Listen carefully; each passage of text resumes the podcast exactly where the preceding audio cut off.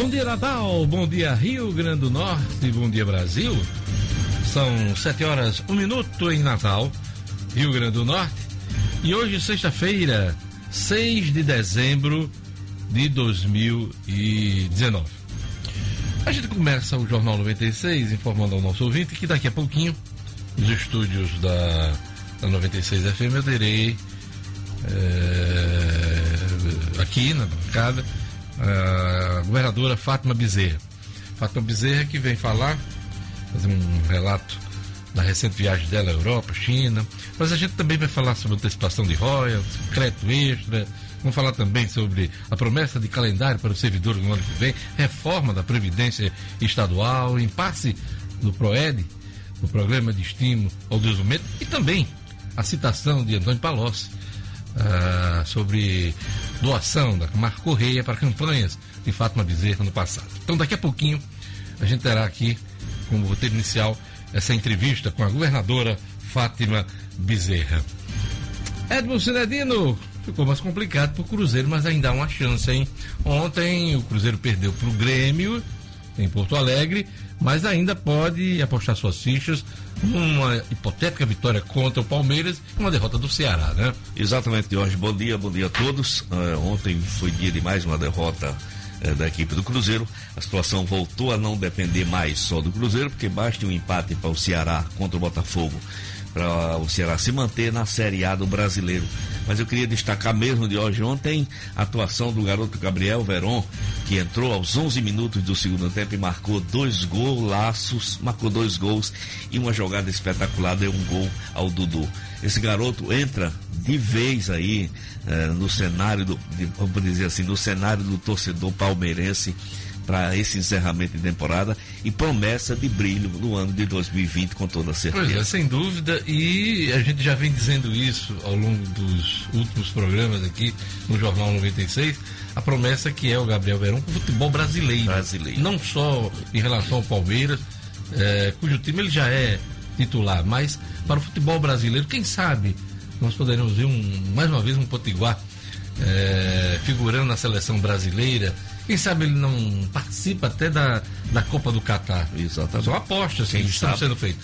Agora, eu queria também chamar a atenção para um jogador de 17 anos que está se pontando no Flamengo, Renier. Que ontem fez dois gols. Dois. Ele também tem 17 anos, está saindo da base do Flamengo e já está conquistando aí a atenção, é, chamando a atenção do torcedor brasileiro, Edmo. Exato, o Renier já vem entrando. Inclusive o Renier era para ter sido um dos destaques do Brasil na Copa do Mundo Sub-17, mas o Flamengo não o liberou porque Jesus estava utilizando e está utilizando desde o começo da competição. Renier marcou dois gols ontem, é um jogador de meio campo, jogador de criação, jogador muito talentoso, certamente uma das grandes, outra grande promessa do futebol brasileiro. A gente só fica triste porque sabe que para Tite testar esse povo, ele precisa ir para a Europa, passar um ano jogando lá. Fazer Mas eu pergunto, será Tite? será Tite?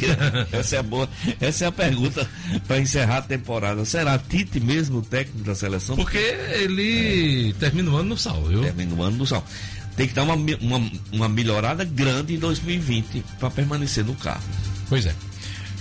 Na ponta da linha, Jackson Damasceno traz para a gente aqui as principais informações da Ronda Policial. Uh, bom dia, Jackson. O que é que você traz para a gente? Olá, Diógenes, bom dia. A polícia vai investigar espancamentos que ocorreram ontem após um grave acidente em Parnamirim. Um motorista de um carro que parecia embriagado foi espancado, ele parentes dele. Além do mais, policiais penais decidem manter movimento de operação padrão aqui no nosso estado. Então, essas são as notícias de hoje. Pois é, houve um apelo ontem é, da governadora Fátima e membros do governo para que a categoria encerrasse a movimentação, mas eles permanecem, inclusive, com, com uh, uma passeata na semana que vem, que pode ser feita do Midway até a governadoria, mas esses detalhes daqui a pouquinho com Jackson Damasceno. Gerlane Lima, o que, é que você traz para a gente no cotidiano? Diógenes, começa hoje o penúltimo lote de saques de até 500 reais do FGTS, agora para nascidos em setembro e outubro. O último saque, que é para quem nasceu em novembro e dezembro, será a partir do dia 18, próximo dia 18, e daqui a pouquinho tem mais detalhes. Olha, hoje é 6 de dezembro, Dia Nacional de Mobilização dos Homens pelo fim da violência contra as mulheres, hein? Data importante, combate a violência é, inaceitável. Então, dia 6 de dezembro, Dia Nacional de Mobilização dos Homens pelo fim da violência contra as mulheres. Queria mandar um abraço para a nutricionista Cláudia Rose Liberato, que faz aniversário hoje. Um abraço para o professor Roberto Cavalcante, que também faz aniversário hoje. Um abraço para a Delcina Maria, da Cidade da Esperança, também aniversariando, hein? A todos um bom dia especial nessa sexta-feira, dia 6 de dezembro. E vamos aos destaques da edição do Jornal 96. O governo do estado vai antecipar 180 milhões de reais de royalties. Ricardo Valério, o governo faz captação de recursos suficientes né, para pagar salários e 13 terceiro. Aeroporto de São Gonçalo do Amarante terá 668 voos extras na alta temporada de verão. Policiais decidem manter movimento de operação padrão, são policiais penais. Futebol, Cruzeiro perde para o Grêmio e fica bem perto do seu primeiro rebaixamento. CBF distribui 330 milhões de reais entre os 16 melhores times do Campeonato Brasileiro.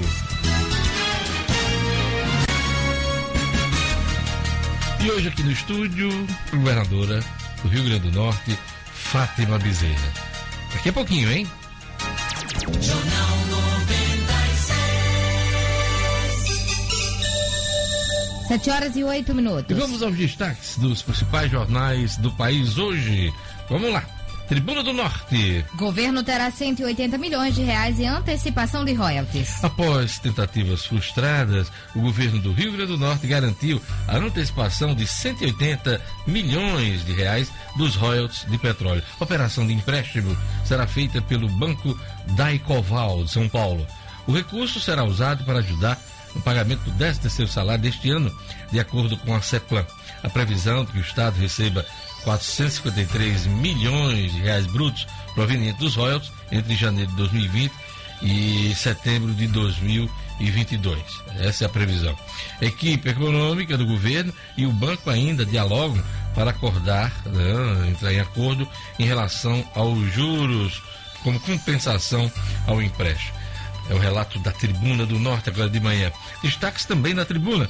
RN terá 668 voos extras para a demanda da alta temporada.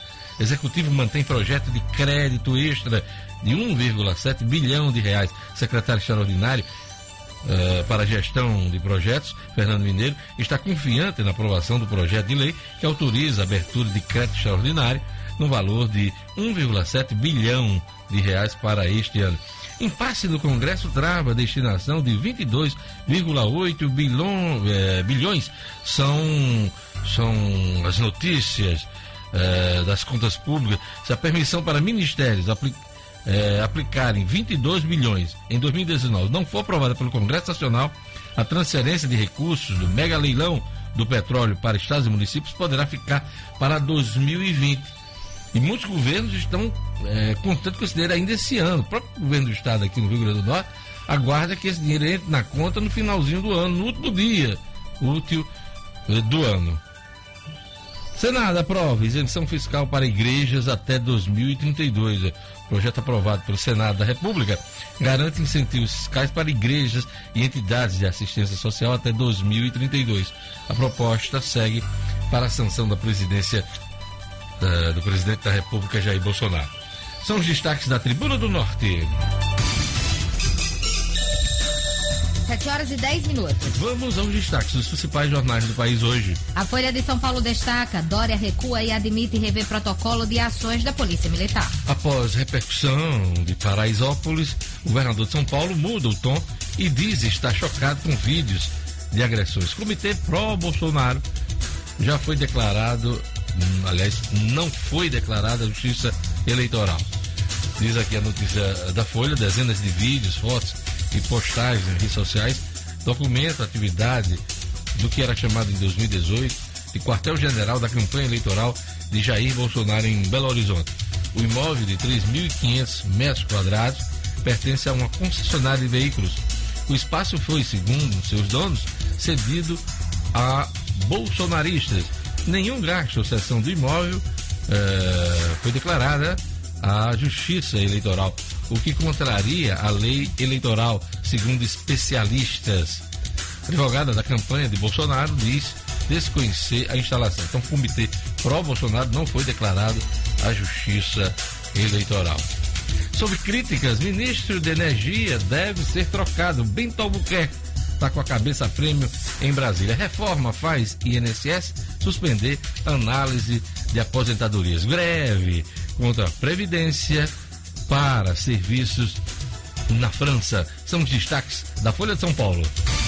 O estado de São Paulo estampa: defesa e ciência não poderão sofrer cortes, decide Bolsonaro. O presidente blindou despesas das duas pastas, que incluem construção de submarinos e compra de aeronaves. Tributo para educação e saúde pode ser menor.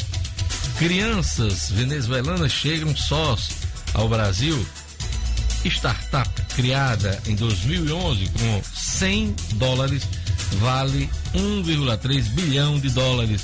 O estúdio de games Wildlife, avaliado em 1,3 bilhão, é o décimo unicórnio do país. Criada por jovens na casa do, dos pais em 2011, com 100 dólares, a startup paulistana beira os 2 bilhões de downloads em celular. São os destaques do estado de São Paulo. E o Globo noticia: Fernandes planeja prote... atos protecionistas e acena Bolsonaro. Fernandes é o Alberto Fernandes, presidente eleito da Argentina, que toma posse no próximo dia 10. Ele deve adotar medidas protecionistas em resposta à decisão do presidente Donald Trump de sobretaxar o aço e o alumínio importados de Brasil e Argentina. O governo brasileiro teme que a Argentina limite exportações até mesmo do Mercosul, como na sugestão de Cristina Kirchner. Em encontro com Rodrigo Maia, o presidente da Câmara, em Buenos Aires, Fernandes pediu ao parlamentar brasileiro que transmitisse ao presidente Jair Bolsonaro respeito e apreço para que os dois trabalhem juntos. Futuro embaixador argentino no Brasil, Daniel Scioli, disse que sua missão é desestressar a relação entre os dois países. Também destaque no Globo, Moro quer reincluir itens rejeitados no pacote anticrime. Os principais é, a, o excludente de licitude e a prisão em segunda instância. Dória recua e defende punir abuso de PMs em Paraisópolis. São os destaques do Globo.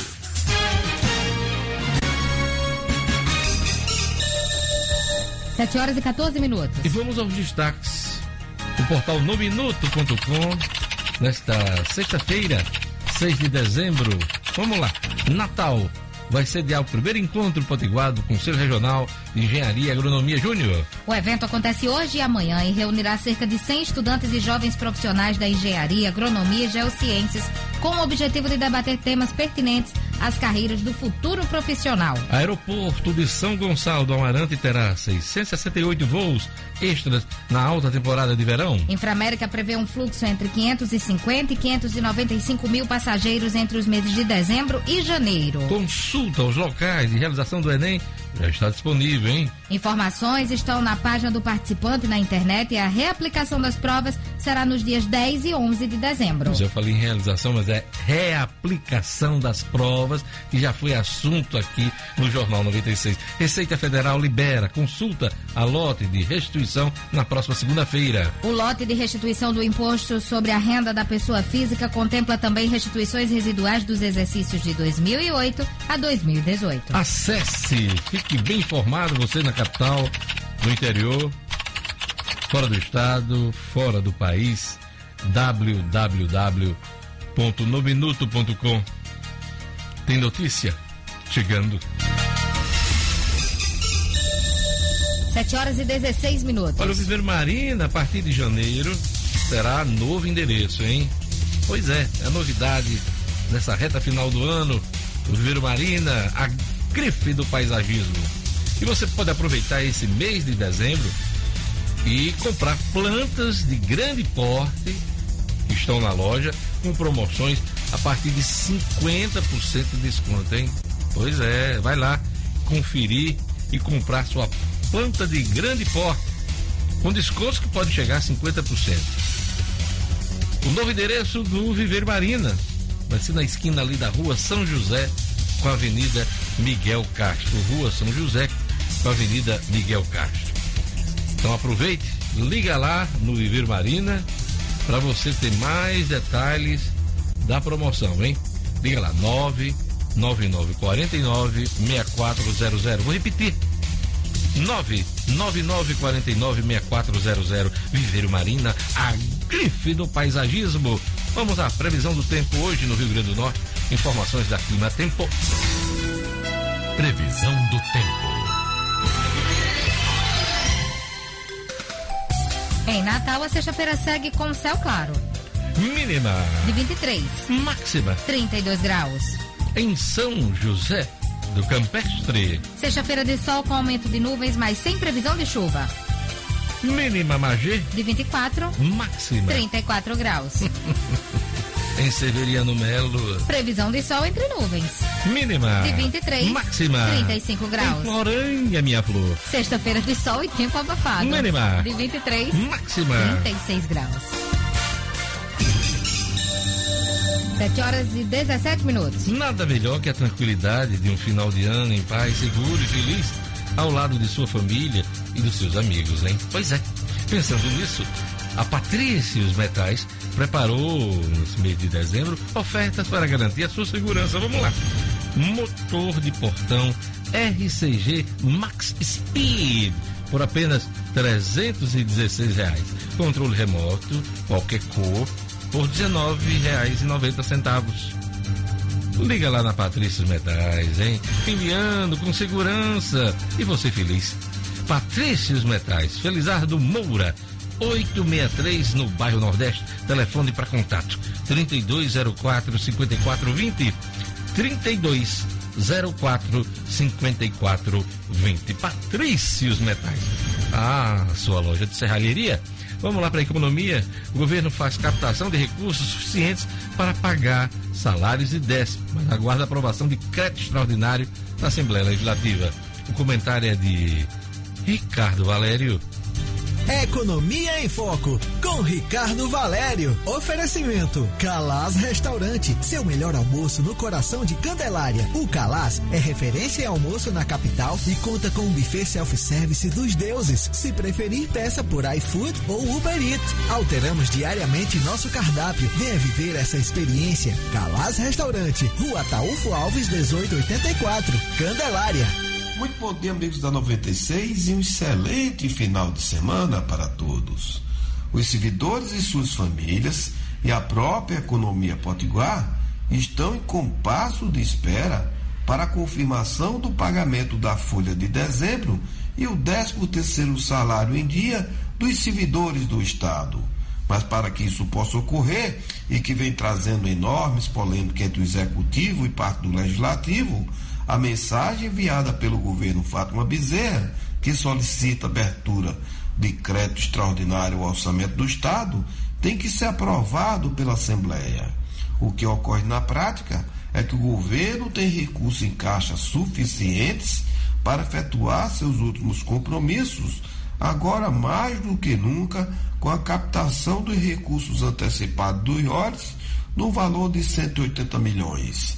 Mas para que isso possa ocorrer, não existe mais dotação orçamentária disponível, já que o projeto de lei ordinária de 2019, que foi encaminhado e elaborado na gestão do governo passado, deixou de registrar mais de um bilhão de reais dos passivos, notadamente das quatro folhas que ficarem abertos e sem registro contábil. Entendemos o zelo e a preocupação dos nossos deputados pela própria situação inusitada da matéria, que é a solicitação de um crédito extraordinário dentro do cenário aqui descrito.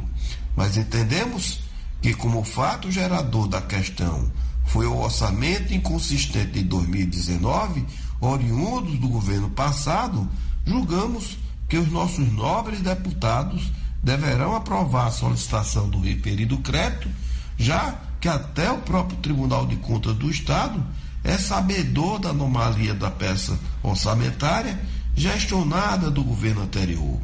Assim, a bem dos servidores e suas famílias, vamos estar na torcida para que o bom senso prevaleça e a matéria seja aprovada. Ricardo Valério para o Jornal 96. Jornal 96. 7 horas e 21 minutos. Olha, chegou a hora para a gente falar da Atenas Turismo, hein? Pois é, Atenas Turismo, que também é câmbio, a melhor opção para você comprar sua moeda estrangeira com segurança e comodidade. Dólar americano, dólar canadense, euro, peso chileno, peso uruguaio, libra esterlina. No câmbio da Atenas, você conta com serviço de pagamento e remessa de dinheiro ao exterior. Liga lá, Roberto te dá a cotação do dia na Atenas Turismo. Atenas Turismo também é câmbio, porque Lá você adquire seu cartão pré-pago Visa ou Master, sem anuidade usada tanto para compras como para saques em milhares de caixas eletrônicos em mais de 200 países. 3221 2626 3221 2626 Você viaja tranquilo com Atenas Turismo. Liga lá. Eu ia chamar o giro pelo Brasil, pelo mundo, mas sumiu aqui do meu computador. Então vamos chamar a nossa ronda policial, né? Daqui a pouquinho eu trago o, o Vamos lá, vamos chamar a nossa ronda policial. Polícia vai investigar espancamentos após acidente em Parnamirim. Jackson Damasceno. Polícia com Jackson Damasceno. O da massa. Oferecimento. Clínica Odontológica Oral Essence. Profissionais capacitados e qualidade extrema. Conheça o Odonto Home Care. O dentista na sua casa. Para pessoas com dificuldade de locomoção, crianças especiais, pacientes acamados ou para você sem tempo de ir ao consultório. Nós acreditamos sim que você merece o melhor. Oral Essence, telefone WhatsApp 999294699. Bora lá. Bom dia, já deu bom dia, Jackson, mas vamos lá, Jackson. Vamos lá. Olha, o que aconteceu, que já, já era uma tragédia, se tornou algo muito pior. Foi na manhã de ontem que um homem aparentando, assim, clara embriaguez, atropelou um grupo de pessoas na BR-101 em Parnamirim e matou o trabalhador João Batista da Silva era carregador e aguardava um caminhão para ir trabalhar. O homem morreu na hora, só que o motorista apresentava sinais claros de embriaguez de hoje, estava acompanhado do pai e populares que acompanharam tudo revoltados espancaram os dois e depredaram o carro em que ocupavam. Como se não bastasse, um tio do motorista ia passando pelo local e reconheceu ele, viu o que estava acontecendo, resolveu se meter e foi espancado também. Este aqui está em estado grave, internado no Valfredo Gurgel, é a delegada Renata Costa, da Polícia Civil, disse que vai investigar imagens de, de tudo, vão ajudar na investigação, porque muitas pessoas filmaram, inclusive, o espancamento. Um trabalhador morto, atropelado, pessoas resolveram fazer justiçamento, justiça com as mãos, três outros espancados, um deles em estado grave. É isso aí, Jackson. Jackson, eh, vamos agora para o próximo assunto. Policiais decidem manter movimentação de operação padrão. No caso aqui são os policiais penais, os Isso, agentes, agentes penitenciários. Né? Vamos lá. Foi ontem, ontem à noite eles tiveram mais uma assembleia e decidiram continuar com a operação padrão. De acordo com o sindicato que representa a categoria, só vão funcionar os, os serviços essenciais. As visitas continuam suspensas em todos os presídios do Estado. Eles esperam que o governo envie à Assembleia Legislativa uma proposta de reforma estatutária da categoria. Durante a tarde, a diretoria foi convidada para uma reunião no Gabinete Civil, mas não houve avanço. Portanto, enquanto não se fizer o que eles pedem, que é o envio dessa lei para a Assembleia Legislativa, o projeto já está pronto, é, eles continuam o movimento em todos os presídios do Estado que funcionam somente com serviços essenciais, estão acampados na governadoria e programam inclusive uma caminhada na semana que vem. Obrigado, Jackson. Até segunda-feira com as notícias policiais. Tchau, tchau, Jorge. Um grande abraço, bom fim de semana. 7 horas e 26 minutos. Agora sim, giro pelo Brasil e pelo mundo.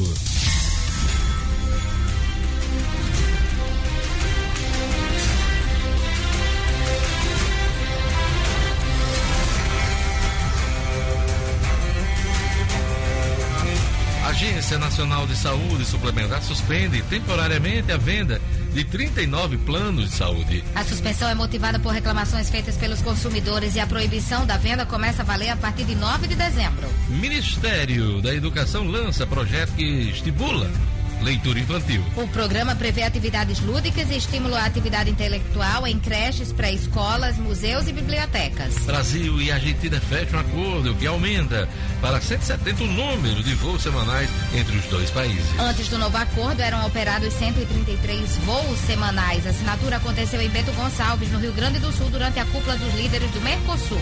Uber registra mais de 3 mil casos de abuso sexual nos Estados Unidos em 2018. A empresa diz que houve queda 16% no número de casos relatados de abuso. Londres anunciou que não renovará a licença para o aplicativo operar na cidade e citou problemas de segurança. Mulher vítima de estupro é incendiada a caminho do tribunal na Índia. Mulher de 23 anos se dirigia à corte para testemunhar contra estupradores quando o grupo de homens, incluindo dois dos suspeitos, a atacou e lhe ateou fogo.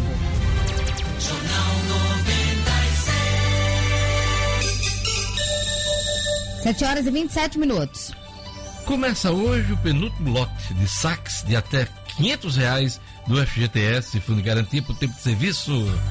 Gerlane Lima. Cotidiano com Gerlane Lima. Oferecimento Realize Gourmet. Agora com nova unidade na Avenida Campos Sales, número 474. Funcionando em formato soft opening. Testando a dinâmica e funcionalidade do novo espaço. Siga arroba realize.gourmet. Isso mesmo, Dios. A Caixa Econômica Federal vai liberar hoje os saques de até 500 reais do FGTS para não correntistas do banco e que nasceram entre setembro, em setembro e outubro. É o sexto e penúltimo lote de saque para não correntistas. Os saques de até 500 reais do FGTS começaram em setembro para os correntistas da Caixa que tiveram o crédito automático em conta. E aí a Caixa decidiu antecipar o calendário de saques para não correntistas. E com essa mudança, todos poderão fazer os saques ainda este ano. O calendário anterior previa que os trabalhadores nascidos de julho a dezembro só fariam os saques o ano que vem. Mas aí a Caixa justificou essa mudança por causa do grande número de operações realizadas aí por meio por meios digitais que acabou desafogando o atendimento que era esperado nas agências. Então quem faz aniversário em setembro e outubro pode fazer o saque a partir de hoje. Quem faz aniversário em novembro e dezembro, o saque será a partir do próximo dia 18, Diógenes. É isso aí, Gerlane Lima. Você pensa que a Black Friday a, a, já acabou, não? Tem empresa fazendo Black Friday. É o caso do Viveiro Marina, hein? Somente nesta sexta-feira, 6 de dezembro, todas as plantas pela metade do preço. 50% de desconto. Black Friday no Viveiro Marina. 50% de desconto somente nesta sexta-feira. Liga lá para mais detalhes. 32 34 48 50. 32 34 48 50 é o recado que recebi agora do Paulo Saldanha. Black Friday no Viveiro Marina. Todas as plantas pela metade do preço.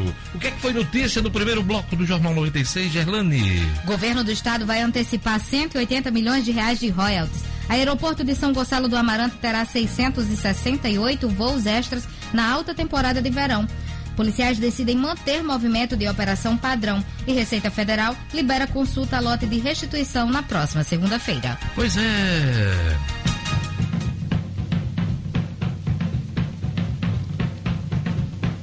Daqui a pouquinho, as notícias do esporte com Edmo Sinedino e a entrevista com a governadora do Rio Grande do Norte, Fátima Bezerra. Depois do intervalo.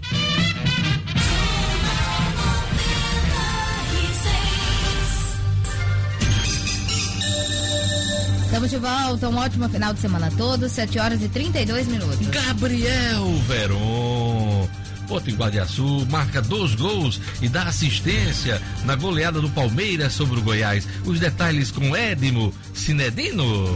Esportes com Edmo Cinedino. Super excursão para o Carnaval de Recife e Olinda, de 21 a 25 de fevereiro. A Costa do Atlântico Turismo leva você para o maior carnaval do mundo, incluindo hotel, café da manhã, jantar e festas, além de passeios de ônibus de luxo, guia e muito mais. Faça agora a sua reserva e garanta a sua viagem. 98885 5328. Cinedino, vamos lá, Gabriel Veron Pois já é, demonstrou que é, o, é a grande aposta do futebol brasileiro pro ano que vem, hein? Sem dúvida de hoje. Craque do Mundial Sub-17. É, é, pe- pedra, pedra de valiosíssima do futebol brasileiro. Já tá valendo mais de 260 Mais de 200 milhões de reais. 279 milhões. É, quem quiser levar o Gabriel Verão vai ter que botar nos- na conta do Palmeiras. Pois é. Então, Diógenes, ontem ele marcou dois gols, entrou aos 11 minutos do segundo tempo. Jogador que parte para cima, jogador que tem eh, potencial de ataque, que tem, sabe, a, a gana de fazer gols. É muito, é muito raro no futebol. Então, Gabriel Verón, como você falou, sem dúvida nenhuma, uma das grandes apostas do futebol brasileiro. E para nossa sorte ele é a Suécia, né? Um potiguar, mais um potiguar aí para elevar o nome do pobre futebol do Rio Grande do Norte que anda tão apagadinho, né, Diogo? Precisava dessas notícias boas do Gabriel Verón para dar uma, uma oxigenada é, ele, nesse e final ele fez dois gols ontem na goleada do Palmeiras em cima do Goiás, né? Além dos dois gols, Diógenes, ele ainda fez uma jogada espetacular de linha de fundo, driblando o zagueiro e dando um gol feito para o Dudu, que o Dudu depois retribuiu mesmo- da mesma maneira. Dudu que é o craque maior hoje do Palmeiras. Então eu fico imaginando esse time do Palmeiras. Dudu de um lado, com Gabriel Verón do outro, para segurar esses dois jogadores. Incrível. O Palmeiras, sem dúvida, já tem uma base monstruosamente forte para 2020. Cidadinho, e essa goleada de ontem do Palmeiras dificulta a vida do Cruzeiro na última partida. Porque o Cruzeiro vai enfrentar o, o- o- Palmeiras É, numa última, eh, Numa última rodada. E, e o Palmeiras acho que não vai querer vender mole, não, essa De partida maneira não, nenhuma. São quase 2 milhões. É um jogo que vale quase 2 milhões. Inclusive para ser vice. Exatamente, o Porque três vice-campeonato. coisas estão em aberto. O vice-campeonato, a disputa com o Santos. Isso. Depois, a última vaga da Sul-Americana, que pode dar Botafogo ou Fluminense. Fluminense, e a decisão se é Ceará Se- ou Ceará Cruzeiro, ou né? Cruzeiro que cai. Eu tô fazendo dever de casa? É, entendendo as coisas. hein? Bem rapidinho, eh, explicando ao, ao- ao nosso ouvinte, o, o Ceará enfrenta o Botafogo. Se o Ceará empatar no Engenhão com o Botafogo, eles permanecem na Série A. Em, essa é a torcida de todo o Nordeste, claro, a minha também. Mesmo eu sendo botafoguense. Eh, se o Cruzeiro, o Cruzeiro para continuar na Série A, ele terá que vencer o Palmeiras e torcer por uma derrota do Ceará. Essa é a situação. Na Sul-Americana, você falou, o Fluminense é o 14, o Botafogo é o 15. Só até o 14 é que vai para a Sul-Americana. Então, Fluminense joga contra o Corinthians fora de casa, o Cruzeiro recebe o Ceará no Engenhão. Quem, se, o, se o Fluminense tropeçar, o Cruzeiro toma essa vaga. E uma explicação de óbvio que já está dentro da outra manchete dos 330 milhões. É, o Peraí, a CBF distribuiu 330 milhões de reais para os 16 melhores clubes brasileiros. Primeiro eu vou dizer que é uma injustiça que os quatro rebaixados não sejam contemplados. Porque eles participaram do campeonato, eles lutaram, é. eles venceram, eles perderam, eles Podia gastaram. menor, sem mas- dúvida. Isso é um absurdo. A elitização desse futebol brasileiro está uma coisa horrorosa. Então, Diógenes, até o 16 tem premiação, o 16 recebe 11 milhões, o Flamengo recebe 33 milhões, que é o campeão. Significa que a cada posição perdida, você perde algo em torno de um milhão e meio, quase dois milhões. Por isso, a importância dos times Desse jogo. É, pra pra por exemplo, no todos. caso Santos e Palmeiras, uma decisão É, de vice. Divisão de vice. São quase 2 milhões a mais nos, nos cofres. É um dinheirinho que não dá para desperdiçar. Então, a última rodada do brasileiro tem esse super interesse de Sul-Americana e rebaixamento. E a gente fica na expectativa dessa decisão de hoje. Obrigado, Edmo. É, você tem uma dica de samba, É, né? hoje à noite, hoje. Centésima vigésima edição do, da roda de choros e sambas lá na Vigário Bartolomeu, de frente ao Bar do Pedrinho, meu amigo Roberto Cabanhas, Debinha, hoje a convidada especialíssima, a Dodora Cardoso, dando o seu recado, e vai ser show e certamente vai ter casa, casa cheia em mais essa edição maravilhosa. Obrigado, Sinedino. Até segunda. Até segunda de hoje, um grande abraço a todos. 7 horas e 37 minutos. Olha, antes da minha entrevista com a governadora Fátima Bezerra, que já está aqui nos nossos estúdios, vamos conferir a agenda cultural do final de semana. Agenda Cultural.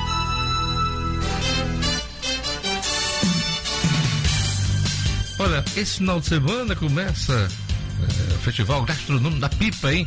Entre os dias, começa hoje, vai até o dia 15 de dezembro de Erlando e Lima. O Sabores da Pipa. É, Sabores da Pipa e o festival terá um tour gastronômico, no qual o visitante poderá degustar dos pratos ou drinks participantes a um valor fixo de 10 reais cada, o que vai possibilitar aí conhecer várias criações e também o máximo de sabores. Ainda hoje o SESC promove a última edição de 2019 do projeto cultural Terraço do Relógio no SESC Cidade Alta a partir das sete da noite. A primeira atração da noite será o Regional Choro da Terra e Elia Braga e em seguida haverá a apresentação do projeto Serestas ao Luar. Amanhã tem samba no beco, hein? festa começa às 13 horas no Beco da Lama e é gratuita. A roda de samba de raiz e a mistura de ritmos vai ser interessante. O convidado desse sábado é o acordeonista Lipe Guedes, que vai misturar o som do acordeão ao ritmo do samba. Também sábado, amanhã, tem o esquenta do bloco Bicho Papão no Barraco 6 em ponto, em Ponta Negra. A festa começa às nove da noite e vai contar com Léo Fera, André Luve e Júnior Bahia. Domingo, show da Luna no Teatro Riachuelo às quatro da tarde. A cientista que faz sucesso nas telinhas apresenta seu espetáculo especial de Natal. Luna e sua turma irão encantar os pequenos em um show lúdico e muito divertido. Pois é, organize sua agenda, divirta-se, bom final de semana. 7 horas e 39 minutos. Olha, minha convidada hoje aqui no Jornal 96 é a governadora do Rio Grande do Norte, Fátima Bezerra recém-chegada de um tour pela Europa, pela China. Bom dia, governadora. Bom dia, Diógenes. Bom dia a todos que fazem aqui a 96 e um bom dia muito especial aos ouvintes. Vamos começar pela, pela viagem que a senhora iniciou com o consórcio Nordeste pela Europa e depois em seguida seguiu, uh, seguiu para a China. Vamos lá. Bom, a viagem, primeiro, muito positiva, né, muito promissora. A primeira etapa foi exatamente com os demais governadores do Nordeste. Estivemos exatamente em Roma, na Itália, eh, Paris e Berlim, na Alemanha.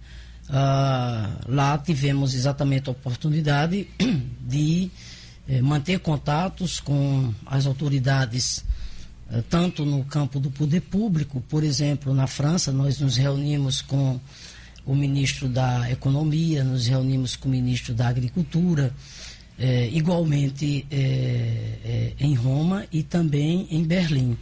Nos encontramos, que era o nosso foco central, com as empresas, com os grandes investidores é, desses países, é, em debate, apresentar a, o mapa de oportunidades do Nordeste, mostrar o imenso potencial de riquezas eh, que o Nordeste tem, eh, especialmente nessa área de energia, gás eh, e petróleo.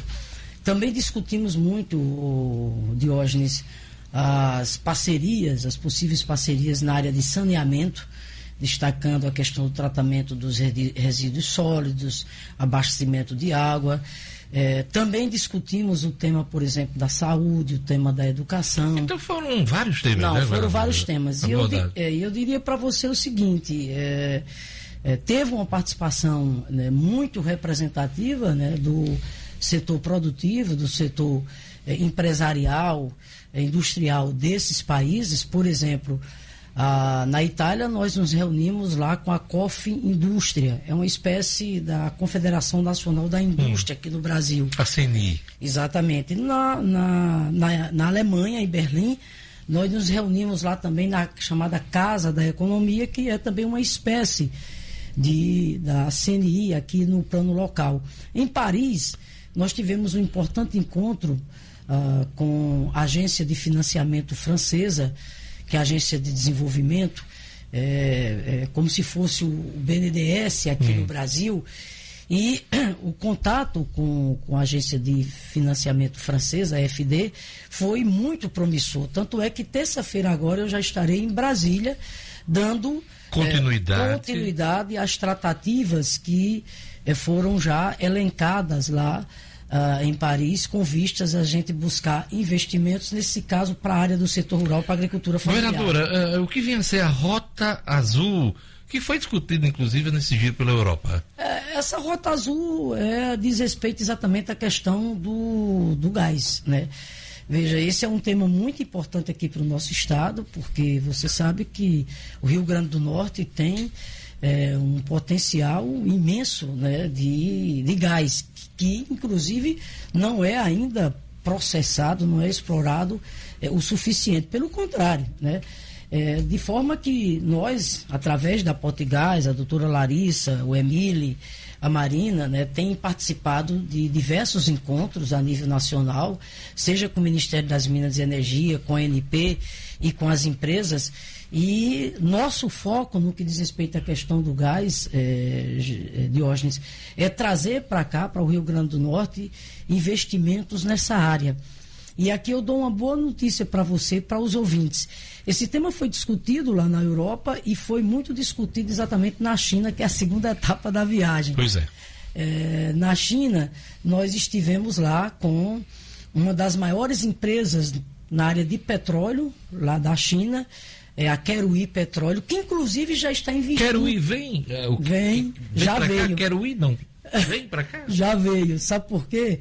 Porque ela, ela está participando do investimento lá da, dos campos maduros, recentemente, eh, através do leilão, adquiridos pela empresa Petro Recôncavo, que criou a subsidiária aqui, a empresa Potiguar, recentemente conseguiu inclusive a titularidade da ANP e já vai começar o processo de operação de exploração lá do petróleo naquela área. Nosso governo eh, teve todo o empenho é, na agilidade da licença ambiental por parte do IDEM. Então, só quero dizer o seguinte: essa Kelly Petróleo, que é uma das maiores empresas no ramo de petróleo lá da China, já faz parte desse investimento aqui em Mossoró com a Petro Recôncavo e discutiu conosco lá na China a possibilidade concreta de instalar uma unidade de processamento de gás aqui no Rio Grande do Norte. Mas, é, hoje rapidamente a segunda etapa da viagem, que essa se a da Europa foi promissora, essa foi muito mais promissora ainda. E digo por quê. Primeiro, veja, eu fui a convite do governo chinês participar de um seminário promovido pelo Banco da China. Esse Banco da China está situado entre os três maiores bancos da China e do mundo. Inclusive tem uma sede aqui no Brasil, que é lá em São Paulo. O tema do seminário era comunicação e relações de cooperação. Quem era o público desse seminário? São, eram os países da comunidade da língua portuguesa: Brasil, Portugal e os países do continente africano. Registre-se que do Brasil a única delegação era a nossa do Rio Grande do Norte. Eu, secretário de Desenvolvimento Jaime Calado, e o Pedro Cordeiro, assessor técnico da, eh, da nossa Secretaria de Desenvolvimento Econômico. O seminário altamente, Diógenes, Tivemos a oportunidade lá de fazer todo um debate acerca da conjuntura, a economia, as perspectivas no contexto mundial. E o mais importante lá na China, o mais, o mais, o mais importante foi que eh, nós tivemos os chamados encontros bilaterais. Que encontros são esses? Encontros com os grandes investidores chineses, tratando efetivamente de investimentos aqui no nosso estado. Nós assinamos vários protocolos de intenções, mas para além dos protocolos de intenções, o que eu quero aqui dizer é dos encaminhamentos já concretos. Traduzo. Por exemplo, por exemplo, agora já, em janeiro, está vindo aqui ao Rio Grande do Norte é, um, uma empresa já para tratar aqui com, conosco de investimentos no Rio Grande do Norte. A, a CGN, né, que é uma das maiores empresas de energia lá ah, da China. Concretamente, vai ampliar os investimentos em energia eólica no Nordeste, com prioridade para o Rio Grande do Norte. A SPIC, que é uma das gigantes, inclusive já atua aqui no Brasil, atua no Nordeste. Sabe onde é que ela tem um escritório? Ela tem um escritório exatamente aqui no Rio, aqui no Rio Grande do Norte. E ela vai é, ampliar os investimentos o foco dela agora é um parque de energia solar e com um detalhe muito importante. Discutimos com eles a, a instalação de uma fábrica ou de produção de painéis solares ou um sonho que a gente tem, que é uma unidade de fabricação de turbinas eólicas. Porque, veja, o Rio Grande do Esse Norte. Esse sonho vem desde o governo de Rosalba. Vem de muito tempo, vem de muito tempo. Porque é o seguinte, de, de fato, o nosso, o nosso Estado tem um protagonismo no campo das energias renováveis invejável, para nossa alegria. Rio Grande do Nordeste lidera a produção de energia eólica a nível nacional e o Rio Grande do Norte puxa o ranking, é o primeiro lugar em matéria de energia eólica. No entanto, olha só, nós não temos aqui até hoje nenhuma fábrica, tá entendendo? De equipamentos. De equipamentos. Então, esse foi um, um dos nossos focos e a SPIC já está vindo no primeiro semestre ah, para dar continuidade a essas tratativas é, conosco. Ele, inclusive, veja, não é que eles vão fazer, eles já estão determinados. Por exemplo, a questão do parque solar, que uma vez instalado vai ser inclusive um dos maiores do Brasil, eles já decidiram que será na região Nordeste e está olhando com todo carinho exatamente para a questão é, do, do Rio Grande do Norte. Então eu diria, Diógenes, que. O balanço foi positivo. Não, muito positivo. E some-se a isso um detalhe, Diógenes. Inclusive, a missão chinesa não teve nenhum custo para o Estado. Foi tudo bancado exatamente pelo governo chinês. Quero aqui dizer, inclusive, da, foi recebida lá com honras de chefe de Estado. Né? O diretor do Banco do, do Brasil, do Banco da China aqui no Brasil, que acompanhou toda a missão, porque na verdade é, alguém pode perguntar, mas Fátima, mas como surgiu esse convite para a China? Você foi a única governadora presente. Aliás, foi a única delegação do Brasil lá presente. Né? É, como surgiu isso? Na verdade, isso surgiu a partir dos contatos nossos, feitos aqui através da nossa Secretaria de Desenvolvimento Econômico. E o consulado, inclusive, da China aqui. O consulado da China, né? lembra que ela teve aqui, a IEM é, esteve aqui naquela missão com cerca de 30 empresários. Então, essa agenda, missão chinesa, nasce exatamente a partir dali. E a Consul foi uma pessoa extremamente é, é, maravilhosa, né? Um, de repente demonstrou todo o carinho e prioridade para com o Rio Grande do Norte. E o diretor do Banco da China, que vai estar conosco no, no primeiro semestre do próximo ano, é, que acompanhou todo o seminário lá, lá, lá em, em Pequim, de forma que eu diria, Diógenes, uma coisa também que chamou muita atenção nessa viagem, tanto na Europa como na China, foi é, essa iniciativa dos estados do Nordeste de formar esse consórcio. Eles colocaram claramente por onde a gente passou, na Europa, inclusive lá, lá na, em Pequim também é, essa iniciativa dessa ação integradora. Os estados do Nordeste se juntam, né, um consórcio para pensar de forma integrada o projeto de desenvolvimento da região. E, afinal de contas, eles estão olhando para uma região, Diógenes, que é a segunda densidade populacional do Brasil. Os nove estados do Nordeste somam mais de 54 milhões de habitantes. Eles estão olhando para uma região, por exemplo, que corresponde ao terceiro, a, ao terceiro lugar em matéria do produto interno bruto do Brasil. Ele, aliás, é, eles estão olhando também para uma região que responde, é, em termos de extensão territorial, a, a, é a terceira posição a nível nacional. E outra coisa que eles estão vendo é o potencial de riquezas que o Rio Grande, que o Rio Grande do Norte e o Nordeste tem. Afinal de contas, foi isso que nós fomos fazer: mostrar uma carteira de investimentos. Dizer, olha, nós temos interesse, aqui tem energia, aqui tem gás, aqui tem petróleo, tem o tema do saneamento. Aqui tem outros temas que nós queremos avançar na cooperação, na gestão da saúde, a gestão da segurança, a questão exatamente é, é, é, da, da educação. E, por fim, dizer uma coisa aqui para você, também como passos concretos aí no caso já da missão Europa. Ficou já definido, eh, no primeiro semestre do ano que vem, o consórcio vai fazer dois seminários, trazendo exatamente esses investidores com os quais nós conversamos. Recepcioná-los é, aqui. Recepcioná-los aqui. Vereador, eu tenho uma vamos série fazer de... um, Vamos fazer um seminário só rapidamente sobre saneamento, eh, e o outro seminário nós vamos tratar da dos outros investimentos na questão da infraestrutura, ferrovia, porto, etc. Deixa eu seguir aqui com a agenda, porque nós temos uma agenda pesada, a governadora do Estado tem uma série de assuntos e a gente recebeu, antes da sua entrevista, uma série de questionamentos aqui. Em primeiro lugar, é, antecipação dos royalties. É, o banco Daicoval está é, tá negociando com o governo do Estado a antecipação dos royalties. E a pergunta que não quer calar aqui, principalmente aqui nas redes sociais, é: esse dinheiro vai direto para pagamento das folhas em atraso, décimo terceiro, o que é que está previsto? Vai direto para isso. Quero aqui só acrescentar que, é, a despeito da torcida contra de uma meia dúzia, o leilão não deu deserto, né? Hum. É, isso mostra. Não, havia uma certa é, expectativa. Não, eu sei, mas. Por né? conta do, uma, do uma, outro que foi zerado. Eu sei, né? uma coisa é expectativa. Deu certo. Na verdade, coisa... o termo é deserto. uma coisa é expectativa, outra coisa é torcida contra, mas é uma meia dúzia.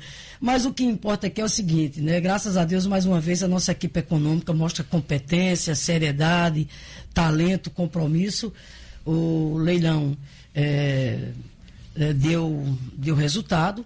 O, como você mencionou, o Daicoval ah, apresentou, portanto, uma proposta.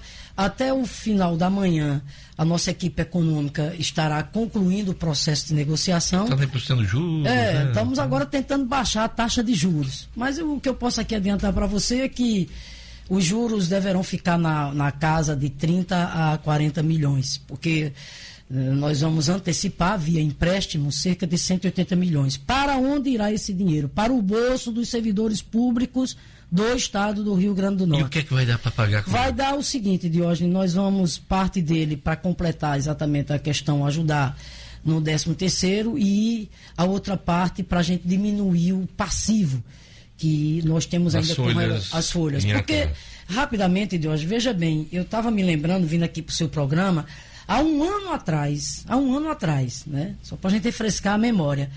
É, os servidores públicos do Rio Grande do Norte não tinham previsibilidade nenhuma de recebimento dos seus salários. E há um ano atrás, em dezembro, eles estavam recebendo outubro. Outubro. Vou repetir. Outubro de 2018. O governo terminou pagando novembro, mesmo assim, não para todos. Tanto é que tem uma parte da folha exatamente de novembro ainda é, em atraso, que nós queremos, se Deus quiser, exatamente quitar o passivo. É, veja bem, passado um ano, hoje, graças a Deus, posso aqui dizer para você, para a sociedade potiguar, especialmente para os servidores públicos. Hoje os servidores têm previsibilidade. Os servidores sabem o dia em que vão receber os seus salários. Dia 14 e dia 30 é, de cada mês. Mas isso até o mês de novembro, né? Por conta da falta de recurso e autorização do orçamento, está é, tá se esperando um crédito extraordinário para pagar o salário de dezembro e também o décimo terceiro. A senhora está otimista claro que, que a Assembleia sim, não tenho nenhuma vote que, o crédito extraordinário? Óbvio que sim, até porque a Assembleia Legislativa jamais é, tomaria é, uma decisão que é, trouxesse, está entendendo, de repente, um prejuízo para os servidores, não é só para os servidores, é para a sociedade potiguar. É, o chefe da Casa Civil, junto com o secretário de Gestão e Projetos Especiais, o deputado Fernando Mineiro, estão, são quem estão fazendo todas essas tratativas com o presidente da Assembleia, é, com uh, os demais parlamentares na Assembleia. O relator da matéria na casa está dizendo que a senhora não precisava de autorização da Assembleia e apenas um decreto do governo para hum. estabelecer esse hum. crédito extraordinário. É, veja, o que, que, a senhora tem a dizer? Hoje isso já, já foi é, totalmente é, esclarecido, totalmente esclarecido. Para que eu possa editar esse decreto, eu preciso de autorização legislativa. Hum. E com a responsabilidade que me cabe enquanto governadora, tão logo cheguei da viagem, na terça-feira mesmo, junto com o nosso vice-governador, Antenor Roberto, fizemos o contato com todos os poderes, com o Poder Judiciário, com o Ministério Público, com o Tribunal de Contas, com a Defensoria e com o presidente da Assembleia, o deputado Ezequiel. Ocasião em que nós colocamos claramente né, a necessidade da aprovação desse projeto de lei, uma vez que eu não posso fazer o decreto sem ter autorização. É... E qual é o deadline? Porque a senhora tem um prazo, inclusive, para cumprir suas deadline, obrigações. Deadline, qual é o deadline? É exatamente essa quarta, até quarta-feira da semana que vem. Até segundo, quarta da semana que é, vem. Segundo, só colocar aqui o seguinte: isso é mais né, uma bomba que nós herdamos, mais uma herança que nós herdamos, porque esse problema que nós estamos enfrentando, a necessidade é, de editar é, esse crédito extraordinário, se deve exatamente à desorganização da gestão anterior. É bom lembrar que o então deputado Fernando Mineiro, à época relator, tinha feito um apelo à gestão para que corrigisse a proposta orçamentária em curso na Assembleia Legislativa, no sentido de incluir nos chamados restos a pagar um rombo da casa da ordem de mais de 1 bilhão e 800 milhões. Segundo, desde o meio do ano que a nossa equipe, com o senso de responsabilidade que ela tem, que ela vinha discutindo de hoje nessa matéria com o Tribunal de Contas do nosso Estado. Né? Nós íamos discutir. Então, o rombo previsto era 1,8 bilhão e a gente encerra o ano com um rombo de 1,2 bilhão. Não, não, a gente pode fazer essa conta, não? Não, pelo contrário, nós vamos encerrar rombo nenhum, nós vamos pagar. Isso demonstra, inclusive, está entendendo, a eficiência do, da nossa gestão. A economia que nós fizemos ao longo de todo esse período, está entendendo? Tanto é que nós temos o dinheiro. O que nós precisamos é que a Assembleia Legislativa adote o único caminho que se faz necessário para que eu possa garantir o pagamento de dezembro e do 13 terceiro aos servidores públicos do meu estado, que é aprovar o projeto de lei. Isso sem levar em conta. Me autoriza, então, então não tem rombo, e... pelo contrário, nós estamos corrigindo o rombo tá. que o governo anterior do, do deixou. exercício fiscal desse ano, mas aí tem os débitos, os fornecedores, servidores e também o previdenciário, né? Não, veja... Que está na caixa na casa de 1,5 bilhão. Veja, porque exatamente, não, se, o rombo não está zerado. Não, não, não está, tanto é, de hoje que ao contrário do que fez a gestão anterior, escondia, maquiava esses números, pela primeira vez, pela primeira vez, ah, o, o, governo do Rio Grande do Norte envia um, uma proposta, enviou um projeto de lei tratando do orçamento, admitindo déficit e não maquiando. Eu não vou brincar de fazer orçamento. Esse governo é, por essência, transparente, é, responsável, ah, no diálogo com a sociedade. É nosso dever. Então, pela primeira vez, ao contrário do que fez a gestão anterior, por isso que nós estamos enfrentando essa dificuldade, nós enviamos o, a LOA, a lei orçamentária para o ano 2020, a, já admitindo um déficit, eh, se eu não me engano, na casa de 427 milhões. Mas olha como diminuiu o déficit, era 1 bilhão e 800 milhões. Sem dúvida. Graças a Deus, o que é isso? Isso é fruto de uma gestão séria e eficiente. Mas então, só voltando aqui, Deus, então o que eu queria colocar com relação à questão do calendário, até porque eu sei que tem muitas perguntas. Calendário da senhora fala do pagamento dos servidores, é, dos né? Servidores. Era isso que, inclusive, eu queria reforçar, porque recentemente eu entrevistei o secretário hum. estadual de Planejamento, Aldemir Freire, e ele falava que Provavelmente, no ano que vem, teremos um calendário de pagamento dos servidores mais é, definido. Com a senhora está nessa expectativa? Com certeza. Se Deus quiser, de, no, no próximo ano, garantir religiosamente o pagamento dentro do mês aos servidores públicos do nosso Estado, ativos, pensionistas e aposentados, como fizemos ao longo exatamente de 2019. Diógenes, me permita rapidamente, é, de repente tinham aqueles, né? é, que diziam que eu não conseguia chegar em março pagando dentro do mês. Eu cheguei. Ah, não, ela não consegue chegar em julho. Eu cheguei. E cheguei em dezembro, pagando religiosamente dentro do mês. E aqui, através do seu programa, posso assegurar os servidores públicos do meu estado.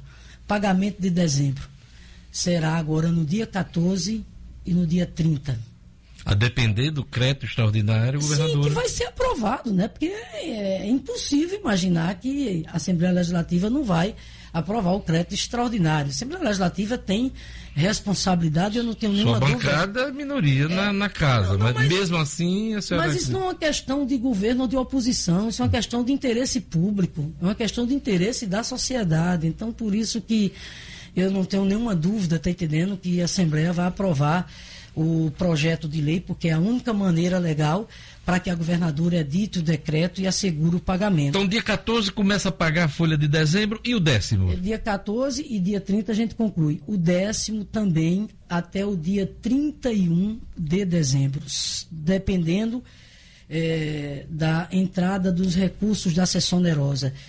É, o fato é a que... senhora viu a notícia aí, né? Que talvez essa questão da sessão onerosa, os recursos, sofram um atraso e os recursos só no ano que vem. Não, pelo contrário. A imprensa nacional é, tem. Não, mas pelo, pelo contrário, o Fórum dos Governadores, até dar essa notícia aqui para você, nós enviamos um, um pedido ao tanto ao ministro da Economia como ao presidente da República.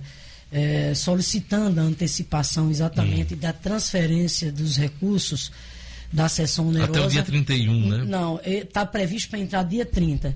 Nós estamos pleiteando a antecipação, que essa transferência seja feita entre os dias 10 e 20. Mas o que importa aqui é garantir aos servidores públicos do meu estado. Esse ano, ao contrário de 2018, vai ter 13 terceiro no bolso dos servidores públicos do nosso estado. Portanto, está garantido o pagamento do 13 terceiro. Ou nós faremos até o dia 31 o pagamento do 13 terceiro ou mais tarde até dia 2 de janeiro. Lembrando que há um ano atrás, há um ano atrás, dezembro de 2018, os servidores estavam lutando para receber o mês de outubro. Terminaram recebendo em novembro, nem todos, porque ficou ainda uma boa parte dos servidores que até hoje não receberam novembro. Eu espero, se Deus quiser, além de garantir o pagamento dentro do mês e garantir o 13 terceiro de 2019, também, também.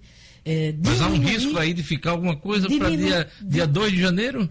Dependendo da entrada dos recursos. O que hum. importa aqui é garantir aos servidores públicos do nosso Estado que esse ano, ao contrário dos anos anteriores, é, eles não só têm previsibilidade, eles sabem agora o dia em que eles recebem o salário deles, aposentado e ativo, e esse ano eles vão ter 13 terceiro salário no bolso. Reforma da Previdência Estadual, o governo está para apresentar aí a proposta, já começou a conversar com os servidores, já... com os chefes de poderes, e nós temos aí pelo menos um sindicato claramente contra, não quer saber de reforma, que é o sindicato da, dos servidores da administração direta, o SINSP não, não aceita, inclusive considera que em alguns pontos a reforma do Estado vai ser muito mais danosa do que a federal. O que, é que a senhora tem a dizer a respeito é, disso? Primeiro, com relação ao papel dos sindicatos, é legítimo, entendeu? Os sindicatos têm é, atribuição de defender os interesses das suas categorias, então eu encaro isso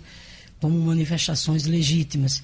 É, segundo, esse governo é um governo aberto ao diálogo, tanto é que nós, do mesmo jeito que temos o diálogo permanente com o setor empresarial, com diversos segmentos da sociedade, assim o fazemos com relação aos servidores. Nós temos o Fórum Estadual dos Servidores.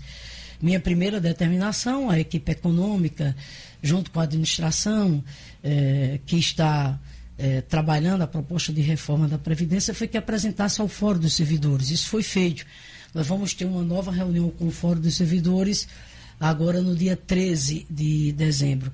Da mesma forma, nos reunimos com a representação dos demais poderes, com o Tribunal de Justiça, com o Ministério Público, com o Tribunal de Contas da União, com a Defensoria e com a Assembleia Legislativa. Tribunal de Contas do Estado, né? Do Estado, exatamente, desculpa. Hum. E assim mesmo, assim também com a Assembleia Legislativa. Já tive duas reuniões com os parlamentares que formam a bancada de sustentação nossa na Assembleia Legislativa, com o presidente da Casa, o deputado Fernando Mineiro tem conversado também com os parlamentares eh, eh, da bancada eh, da oposição. O fato de hoje é que, veja bem, a, a questão da reforma da Previdência, ela é em decorrência das, da reforma que foi aprovada no plano nacional. Você sabe que. E o partido da senhora foi contra desde. Não, o início, nós, nós né? lutamos contra uma série de aspectos e, graças a Deus, conseguimos tirar é, alguns pontos que é, prejudicavam principalmente os mais pobres nessa reforma. Você está lembrado que a proposta original que ele mandou para lá, ele queria reduzir em 60% o benefício de prestação continuada. Você está lembrado que a proposta que ele mandou para lá queria alterar as regras de a aposentadoria do trabalhador rural da trabalhadora rural. Você está lembrado que a proposta que ele mandou para lá queria acabar com o sistema de capitalização hoje, que é o sistema de repartição. E justiça seja feita, os governadores do Nordeste tiveram um papel preponderante. Claro que aí vem a mobilização social, para que esses pontos que trariam um danas. Né? É. Mas o que eu quero aqui colocar é o seguinte, Diógenes. O fato é que a reforma que foi aprovada no Plano Nacional, ela é bem clara ela dá aos estados e municípios o prazo até. Se eu não me engano, março do ano que março vem. do ano que vem. Se, Se não houver adequação à, à, lei federal, os estados e municípios correm o risco até de repasses federais. Não, né? corre o risco não. Suspensão não, dos Vão repasses. ter suspensão. Por quê? Porque o prazo é até março. Se os estados e municípios não fizerem a reforma, é, eles não vão ter o certificado de regularização da Previdência Social. E sem esse certificado, os estados e municípios não podem fazer convênio nenhum. Nenhum. Está claro, está exatamente na lei. O que, é que nós estamos fazendo aqui? Nós temos duas saídas. Ou copiar a proposta do governo federal, ou fazer diferente. E eu optei exatamente para fazer uma proposta diferenciada do governo federal é, uma proposta onde a gente está modulando. Esse modulando. foi o termo, foi o termo usado pelo secretário Carlos Eduardo Xavier. E por que nós estamos fazendo isso? Vou ser bem claro aqui para você, bem claro para você e para a sociedade potiguar. Eu não acho justo de maneira nenhuma que os servidores públicos sejam agora chamados a arcar sozinhos com o ônus de um déficit previdenciário que não foram eles que criaram. Então não contem comigo para os servidores públicos pagarem sozinhos. Pois é, mas esse rombo, esse ano, vai para um é, bilhão e meio de reais. Sim, pois é, mas eu não vou fazer isso, eu não acho justo. Você acha justo? Os servidores têm culpa desse déficit previdenciário, que na verdade é fruto, inclusive, das omissões de gestões anteriores, que nunca tomaram medida nenhuma. Aí agora querem o quê? Querem que os servidores públicos sozinhos arquem com os custos disso, não vou fazer. A nossa proposta é uma proposta diferenciada. Traduzo. Todos os estados estão aumentando já automaticamente de 11 para 14 os que não aumentaram. Não vou fazer. A proposta que eu apresentei, claro que vai adotar o critério da progressividade, óbvio. Quem ganha mais vai pagar é, um percentual maior, quem ganha mais ou menos vai pagar um percentual mais ou menos, e quem ganha menos né, vai pagar um percentual bem, bem menor. Então, o é, que, que nós, proposta nossa, é, nós, no caso dos ativos, adotamos ao contrário dos demais estados, Deus volta aqui a lembrar, que é, passaram de 11% para 14%, no nosso caso aqui, os servidores públicos que ganham até 5.880 não vai ter aumento de alíquota. Vou repetir. Os servidores públicos que ganham até 5.880 não vai ter aumento de alíquota. Eles vão continuar pagando os mesmos 11% que hoje eles descontam para a Previdência. A partir daí é que nós estabelecemos é, uma escala progressiva, inclusive também não indo até os 22%, como vai a proposta do governo federal. E nós, sim é 18, né? Nós iremos até exatamente 18. Mas a taxação de inativos tem causado uma forte reação tem, do, tem causado dos sindicatos. Tem, agora, deixa eu só lhe dizer uma coisa. Ao, ao, adotar essa proposta, essa sugestão, essa medida que nós estamos é, é, apresentando. apresentando, de, por exemplo, é, no caso não haver aumento de alíquota para quem ganha até 5.880, nós estamos contemplando, sabe quanto do funcionalismo percentual? Quase 80%. Porque os salários né, no Rio Grande do Norte eh, são baixos. No caso dos inativos, nós estamos discutindo eh, o contrário do governo federal, que não tem, estabelecer uma faixa de isenção. Né? Hoje nós colocamos a isenção até mil reais, mas estamos em, em discussão. Ah, e também vamos fazê-lo de forma progressiva. Outro item que nós vamos fazer diferente do governo federal, por exemplo, o critério para o pagamento de pensões. A forma como o governo federal fez é muito dura. Nós vamos fazer, vamos modular isso aí. Outro item, por exemplo, idades. 62 para as mulheres, 65 para os homens. Vamos modular também. Então, em síntese. E essa modulação o quê? 65 para homens, 60 para mulheres? Não sei, vamos fazer o debate.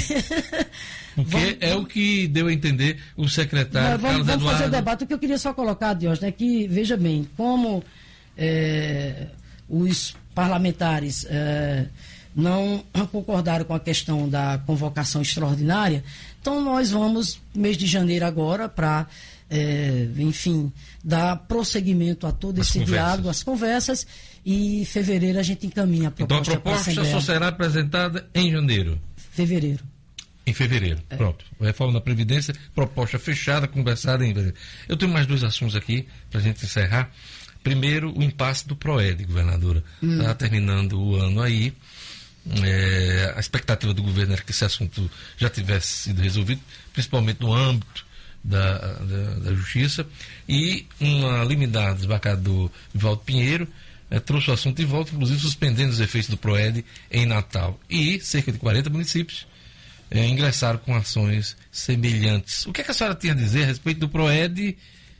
É. Esse impasse segue para 2020? Não, não, de jeito nenhum. Se Deus quiser, nós resolveremos isso agora até o dia 31 de dezembro. O governo está tomando as devidas eh, providências, né?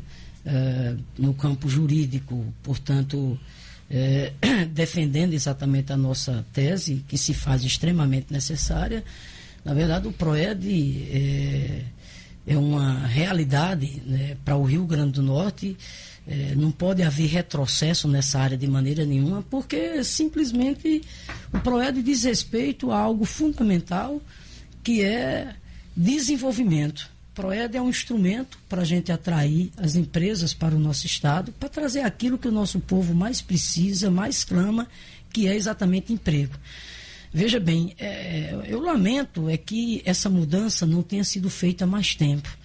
Aliás, eu fico assim me perguntando, né, como foi que deixaram as coisas chegarem nesse ponto? Porque os demais estados do Nordeste, todos eles, fizeram mudanças nas suas políticas de incentivos fiscais, modernizaram essas políticas. O Ceará fez isso há 20 anos. Pernambuco fez isso há mais de 15 anos. Paraíba também. A fez. Né? Paraíba fez, fez há, há 10 anos. É, e, e, o Rio Grande do Norte simplesmente parou no tempo e no espaço. Tá, mas a senhora está sendo. Só, peraí, peraí, mas a senhora está sendo acusada esse ano de ter decretado o novo PROED, é, por mais meritoso que ele seja, meritório que seja, hum. mas sem dialogar. Pelo com prefeitos hum. e com. Pelo contrário, Diógenes, houve muito, muito diálogo. Segundo, é, ter feito essa medida via decreto, eu fiz a mesma coisa que fizeram as gestões anteriores. Engraçado, quer dizer que as gestões anteriores podem tomar essas medidas por decreto. Aí o nosso governo não pode. Por exemplo, a questão do incentivo de querosene de aviação foi feito como, Diógenes? Decreto. Foi feito via decreto. Segundo, isso tem base legal. A mudança esse ano? Decreto. Exatamente. É só você olhar, não só a gestão anterior, como as anteriores. Essas medidas tomadas via, via decreto. Veja, fruto de todo um diálogo que nós tivemos com o setor produtivo, com o setor empresarial. Uh, tivemos o diálogo também com a Federação dos Municípios, a despeito de todas as dificuldades. Despeito... Não é o que eles dizem. É, é eu, eu sei, eu respeito. a, é des... a despeito de dizem. todas as dificuldades, é, fizemos todo um esforço, apresentamos uma proposta aos prefeitos e prefeitas é, de é, fazer uma espécie de compensação, mesmo, mesmo é, aqui colocando claramente que não existe perda, tanto é que o ICMS, por exemplo, de novembro é maior do que o ICMS de novembro de 2018. O ICMS de dezembro vai ser idem. Enfim, no acumulado, no acumulado, é importante colocar isso aqui, no acumulado, o ICMS de 2019, comparado com o ICMS de 2018, vai ser maior. Portanto, não existem perdas. Segundo, Diógenes, Claro que eu entendo também as dificuldades que as prefeituras passam, por isso que é meu dever, é minha obrigação é dialogar com as prefeituras, dialogue, dialog, dialogorei, vou dialogar sempre, sempre, porque é meu dever, minha obrigação. Por exemplo, nós estamos fazendo todo esforço para fazer o que as gestões anteriores não faziam, que é o pagamento da farmácia básica. Nós vamos, se Deus quiser, agora até 31 de dezembro, zerar o pagamento da farmácia básica junto aos municípios, algo que as gestões não fizeram, pelo contrário. Programa do transporte escolar está em dia também com os municípios. A coparticipação no financiamento que diz respeito à questão da assistência social. Enfim, o que eu quero aqui colocar, veja bem, eu tenho todo o respeito pela FEMURNE, todo o respeito, e entendo também as dificuldades da prefeitura, mas o que nós temos colocado é que o PROED é um caminho sem volta. Por quê? Porque significa é, equalizar a, a, a, realidade do ponto de vista fiscal do Rio Grande do Norte aos demais estados do Nordeste. Significa, em outras palavras, dar competitividade ao Rio Grande do Norte. Lhe preocupa anúncios como o da Vicunha, da Guararapes, de claro suspensão de investimentos aqui claro no Estado? Claro que sim. Por exemplo, Natal, Natal tem 8 mil empregos oriundos exatamente, por exemplo, do instrumento do PROED. Veja, Diógenes, essa mudança se fazia tão urgente, tão necessária, e volto a dizer, lamento é que isso não tenha sido feito há mais tempo. O PROED, que substituiu o antigo PROAD, é, o PROAD chegou a gerar 43 mil empregos. Caiu para quanto, Diógenes? Para 22 mil empregos.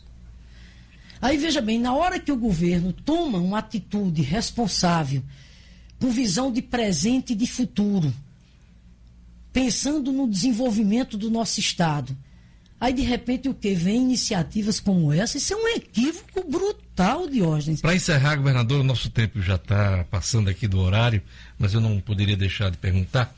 É o seguinte, a senhora foi citada em delação de Antônio Palocci, ex-ministro da Fazenda, ex-ministro o PT, é, como beneficiária destinatária de doações irregulares da construtora Camar Corrêa. A senhora e atual presidente do Partido dos Trabalhadores, Gleisi Hoffmann. A senhora já deu nota, claro, mas depois que chegou da China não vi nenhuma declaração da senhora. Nesse uhum. sentido, eu queria ouvir de Sim. viva voz. Já coloquei a nota claramente. Eu, é, só olhar a minha prestação de contas. Primeiro, não, ele fala de 2010 né? Campanha de deputado federal. De deputado federal. É, não consta lá na minha prestação de contas contribuição dessa empresa que ele mencionou. E segundo, o mais importante aqui, eu nunca tratei com Palocci de é, doação, tá entendendo? Pra então ele está mentindo. Claro que está mentindo, mentindo de forma é, descarada, tá entendendo? Uma leviandade. Isso nunca tratei desse assunto com ele, nem ninguém que cuida é, da coordenação, tá entendendo, das minhas campanhas, inclusive no que diz respeito à questão de prestação de contas.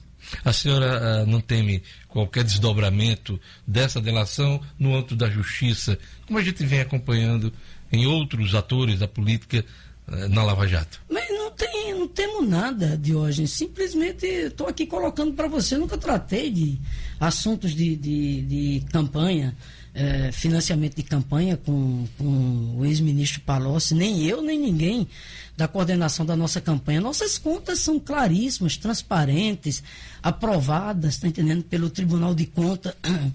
Pelo Tribunal Eleitoral é, do nosso estado. Essa delação nossa história, de, essa delação nossa história é sempre muito transparente. Essa delação de O Rio Grande do Norte sabe que, tá entendendo? Tá, mas tenho, essa delação eu de tenho uma vida pautada pela honradez, pela dignidade, sempre fiz política com seriedade. Isso é minha história de vida.